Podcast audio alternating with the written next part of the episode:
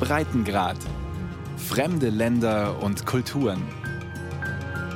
Ein Podcast von Bayern 2.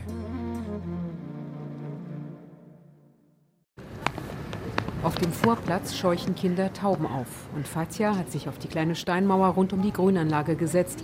Die kräftige Dame schaut versonnen auf die Fassade der Kathedrale und erinnert sich.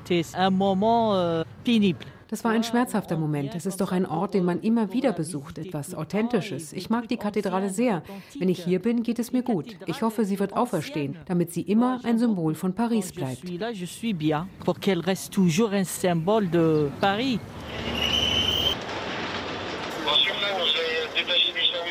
15. April 2019, 18.20 Uhr.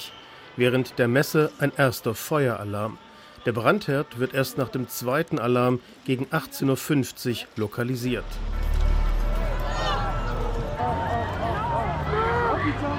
Kurz vor 20 Uhr stürzt das höchste Bauteil, der 96 Meter hohe Vierungsturm ein, zerschmettert den Dachstuhl über dem Mittelschiff. Oh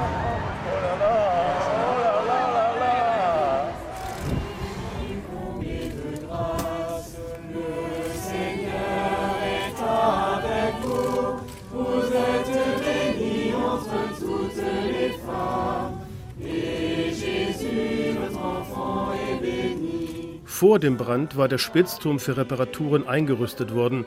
Steigleitungen für Löschwasser gibt es nicht. Löst ein Kurzschluss oder eine weggeworfene Kippe die nationale Katastrophe aus? Die Fragen bleiben. Etwa 600 Feuerwehrleute kämpfen die ganze Nacht, retten rund 90 Prozent des Kirchenschatzes, darunter die Reliquie der Dornenkrone Christi. Im Blaulicht der Einsatzwagen stehen am Abend hunderte Pariser Bürger und Touristen auf den Seinebrücken. In sicherer Entfernung schauen sie rüber zur brennenden Kathedrale. Man kann keine Worte dafür finden, was es bedeutet, so ein wichtiges historisches Bauwerk in Paris brennen zu sehen. Und wir versuchen alle zu verstehen, was da vor sich geht, während wir die Löscharbeiten sehen. Es ist schrecklich. Es ist ein grauenhafter historischer Moment. Ich hoffe, dass es keine Verletzten gibt. Es war ganz einfach schrecklich, den kleineren Turm in der Mitte einstürzen zu sehen. Eine große Rauchwolke steht über der Kathedrale. Die riesigen Flammen fressen sich durch das Dach. Viele Menschen haben Tränen in den Augen, fühlen sich an den Einsturz der Zwillingstürme in New York erinnert wie Kathleen, die Amerikanerin, die in Paris lebt. Du siehst die Kathedrale jeden Tag. Sie existiert seit so langer Zeit und es ist schwierig zu verstehen, dass da gerade dieser Turm in sich zusammenfällt. Präsident Emmanuel Macron ist seit dem Abend vor Ort. Das Schlimmste konnte verhindert werden, auch wenn der Kampf noch nicht ganz gewonnen ist. Die nächsten Stunden werden schwierig sein. Aber dank des Muts der Einsatzkräfte ist die Kathedrale, sind die beiden Haupttürme nicht eingestürzt. Wir werden Notre Dame wieder aufbauen. Weil die Franzosen das erwarten. Weil es das ist, was unsere Geschichte verdient, weil es unser tiefes Schicksal ist. Parce que c'est notre destin profond. Nach 15 Stunden Feuer am nächsten Morgen um 9.50 Uhr die Meldung, der Brand sei vollständig gelöscht hält die Statik der Kathedrale Entwarnung nur für die Orgel.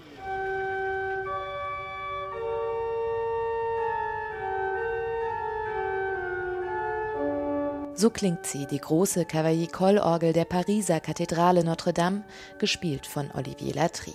Seit 33 Jahren ist er einer von drei Titularorganisten und wie es das Schicksal so wollte, hat Latry noch im Januar eine CD auf der Grand Orgue der Kathedrale aufgenommen. Knapp vier Monate vor dem schrecklichen Brand hat er den unverwechselbaren Klang des Instrumentes festgehalten. Das ist äh, vielleicht ein von den besten Instrumenten der Welt. Und wirklich, die Orgel ist wie die Seele von der Kathedrale. Latris Augen leuchten, der Musiker gerät geradezu ins Schwärmen, wenn er von seiner Orgel erzählt. Fast noch tiefer als Latris Bindung zur Orgel ist sein Bezug zur Kathedrale. Er war in Wien bei einer Konzertprobe, als er vom Brand in Notre Dame erfahren hat. Erst eine Woche später, am Ostermontag, schaffte Latry es nach Paris. Es war ihm ein inneres Bedürfnis, die Kathedrale zu sehen. Ich brauchte das. Ich weiß nicht warum, aber ich brauchte das. Ich konnte die, die beiden Türme sehen. Die Türme sagten, wir sind nun da, ihr könnt alle Hoffnung haben. Hineingehen in die Kathedrale durfte er aber bisher nicht. Experten allerdings konnten die Grande Orgue, die große Orgel von Notre Dame, in Augenschein nehmen und ihr erstes Urteil besagt, das Instrument hat den Brand gut überstanden. Für mich das ist ein Wunder. Das kann nicht etwas anderes sein. Da, da war so viel Wasser mit den Feuermen. In der Orgel nur eine Pfeife hat äh, Wasser bekommen. An 8000 Pfeifen. Das ist wirklich ein Wunder.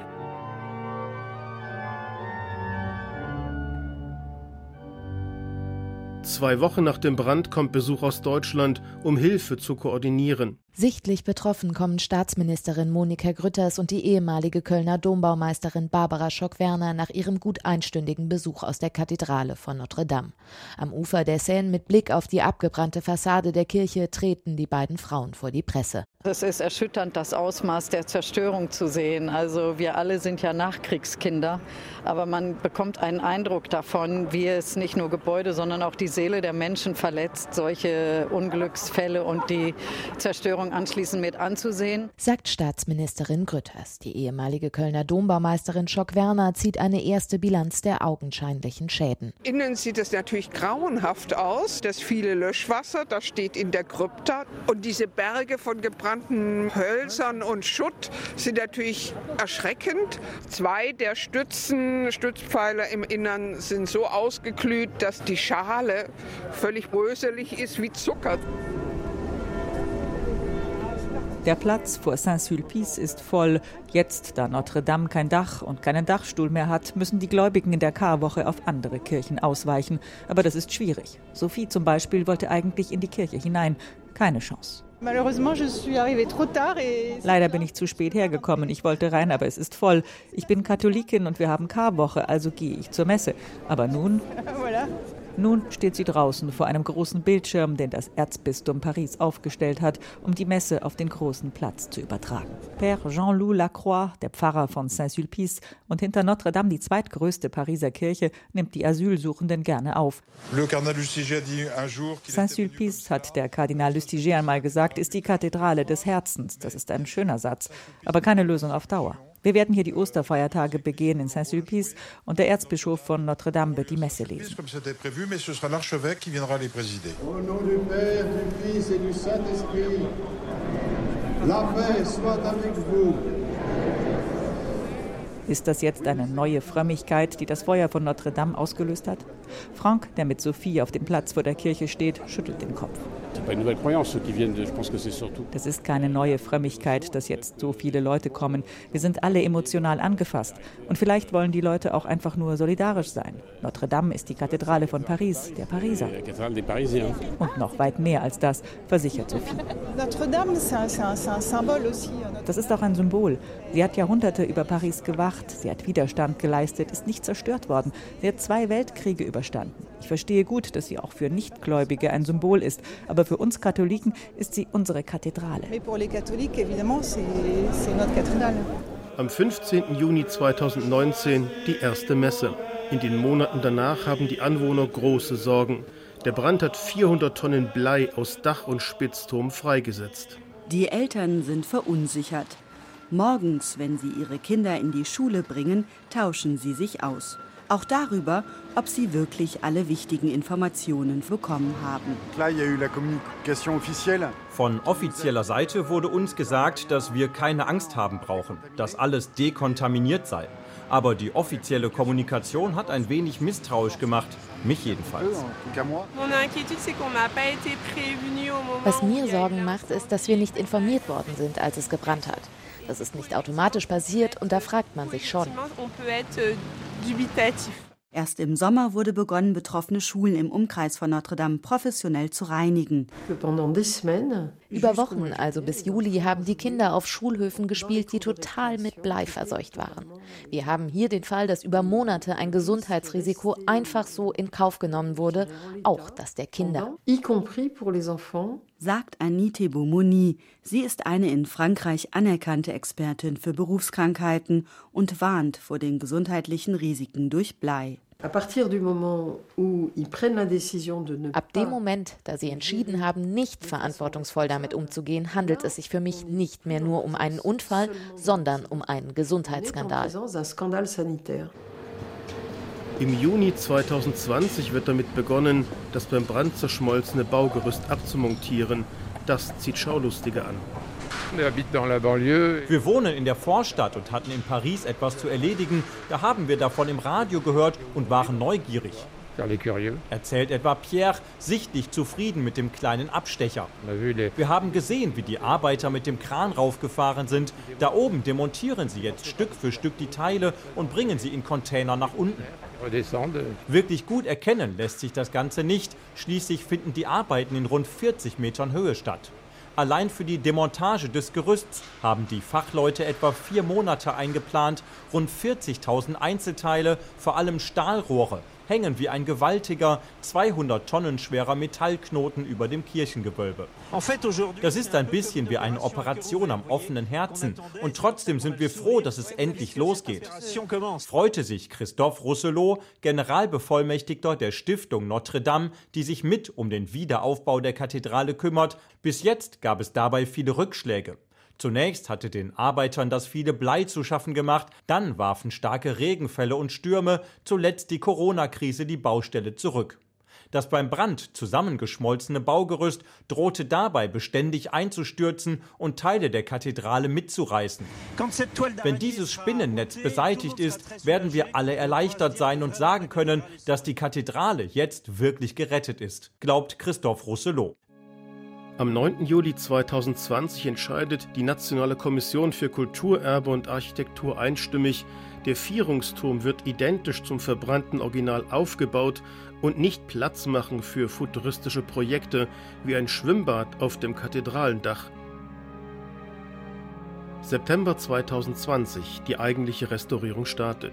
In der Chapelle Saint-Ferdinand, einer der 24 Kirchenkapellen, wird ausprobiert, können die Fresken besser mechanisch oder mit Laser gereinigt werden. Wir schreiben Oktober 2020. Im gesamten Kirchenschiff wird begonnen, ein mehr als 25 Meter hohes Gerüst aufzubauen. Ein entscheidendes Jahr für den Wiederaufbau endet. Am 9. Dezember 2020 ist auch die letzte der 8000 Orgelpfeifen abmontiert und kann gereinigt werden. Im Frühjahr 2021 werden die ersten Eichen für den Wiederaufbau des Spitzturms gefällt. Der Wald von Bercé südlich von Le Mans. Eichen, soweit das Auge reicht. Hoch, gerade und dünn wie riesige, ungekochte Spaghetti ragen sie in den Himmel. Jene, die gleich fällt, trägt eine Plakette mit der Nummer 1. Hugues Boutier, Kinnbart, 23 Jahre, steht mit Helm, Klettergurt und Kettensäge bereit, den Stamm in luftiger Höhe zu entästen. Es ist genial, ein historischer Moment. Ich lasse nur den Mittelteil der Krone dran. Er mindert dann den Aufprall, damit es keine Risse gibt. Es ist eine Ehre, einen Baum für Notre Dame zu schlagen. Das gibt's nur einmal im Leben. Flugs ist Hugues oben und sägt los. Die kräftigen Äste krachen zu Boden.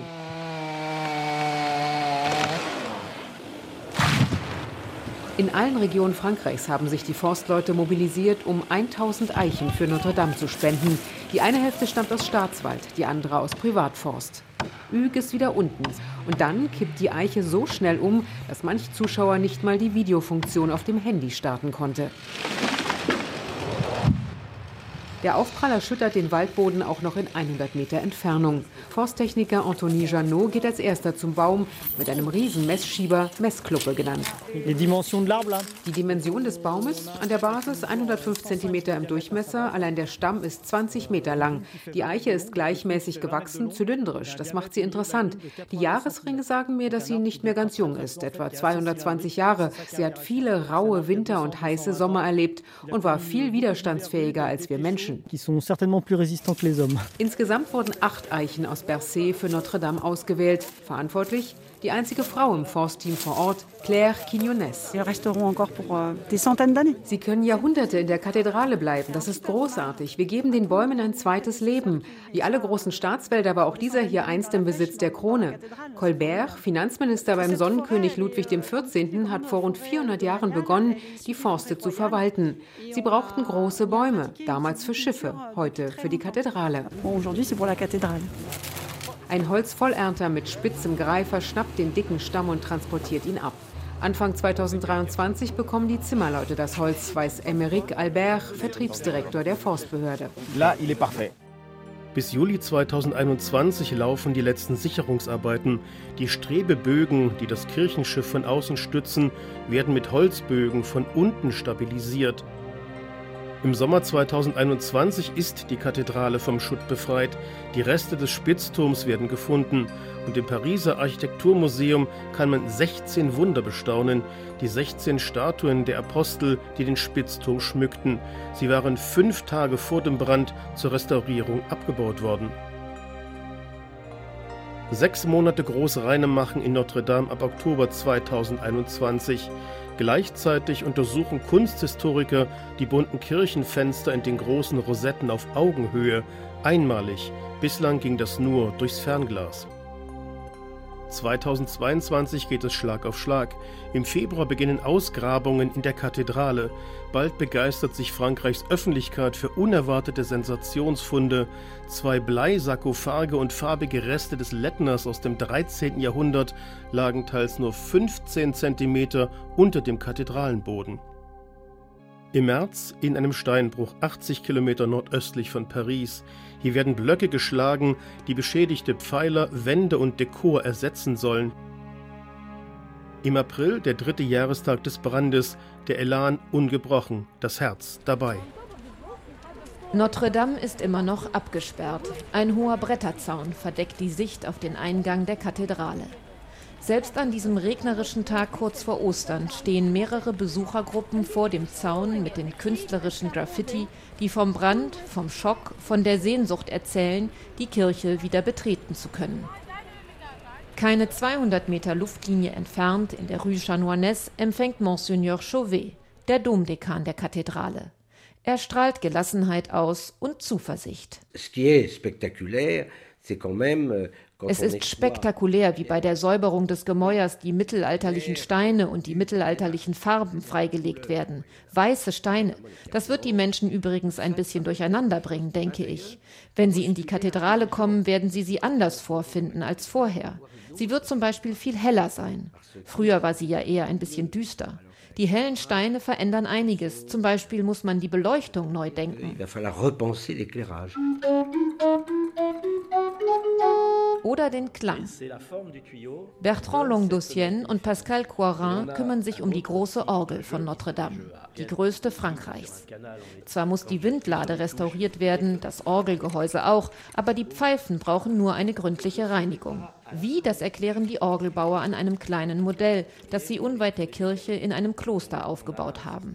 Denn rein in die Kirche dürfen Besucher längst noch nicht zu gefährlich. Euh, Wenn wir zum Beispiel in voller Schutzausrüstung die Stufen zur Orgel hochlaufen, sind wir verpflichtet, in der Mitte anzuhalten und zwei Minuten Pause zu machen. Vorschrift wegen des Bleis, das immer noch in der Luft liegt, weil ja das Dach geschmolzen ist. Euh, und wenn wir mal einen Kaffee trinken wollen, müssen wir wieder runter in die Basisstation, die Klamotten ausziehen, duschen, Ölzeug anziehen, kurz den Kaffee schlürfen und dann das Ganze von vorne système est remonté là-haut. Voilà. Drei verschiedene Orgelbauunternehmen aus dem ganzen Land teilen sich die Arbeit. Ab dem Sommer sollen die Pfeifen nach und nach wieder eingesetzt werden. Der Aufbau der Orgel wird ein ganzes Jahr in Anspruch nehmen, erklärt Bertrand Longdossienne. Euh, nach der Montage beginnt die klangliche Harmonisierung. Das wird dann noch einmal sechs Monate intensive Arbeit, quasi Tag und Nacht. Dennoch wird die Orgel von Notre Dame kaum wiederzuerkennen sein, meint Coirin. Euh, Sie wird nicht wie vorher klingen. Die restaurierten Wände, die Sauberkeit, das alles verändert den Klang. Euh, Notre Dame wird dieselbe, aber doch nicht die alte sein. In weißen Schutzoveralls und Helmen nehmen Glasfenstermeister wie Raumfahrer im Außenbordeinsatz im Juni 2022 39 Oberfenster ab. Vier von ihnen kommen nach Köln. Die Dombauhütte schenkt ihnen neuen Glanz. August 22. Von Bleistaub und Ruß befreit, wird nun auch vom letzten Kapitell der hartnäckige Schmutz entfernt, mit einer Art Schönheitsmaske aus Latex. Im November werden Statuen gereinigt und im Nordquerschiff ist das erste durch den eingestürzten Vierungsturm niedergerissene Gewölbe restauriert. Bislang alles unsichtbar im Inneren, 2023 bringt eine sichtbare Sensation. Zum vierten Jahrestag des Brandes bekommt Notre Dame den Spitzturm zurück. Wir sind tief im Osten Frankreichs, in Briey, einem kleinen Ort nahe der deutschen Grenze. Ein unscheinbares Industriegebiet. Und doch ist dieser Ort etwas Besonderes. In einem Hangar von rund 8000 Quadratmetern wird hier der hölzerne Spitzturm der Kathedrale nachgebaut. Eine monumentale Aufgabe, auch für Profis wie Aurélien Duclos.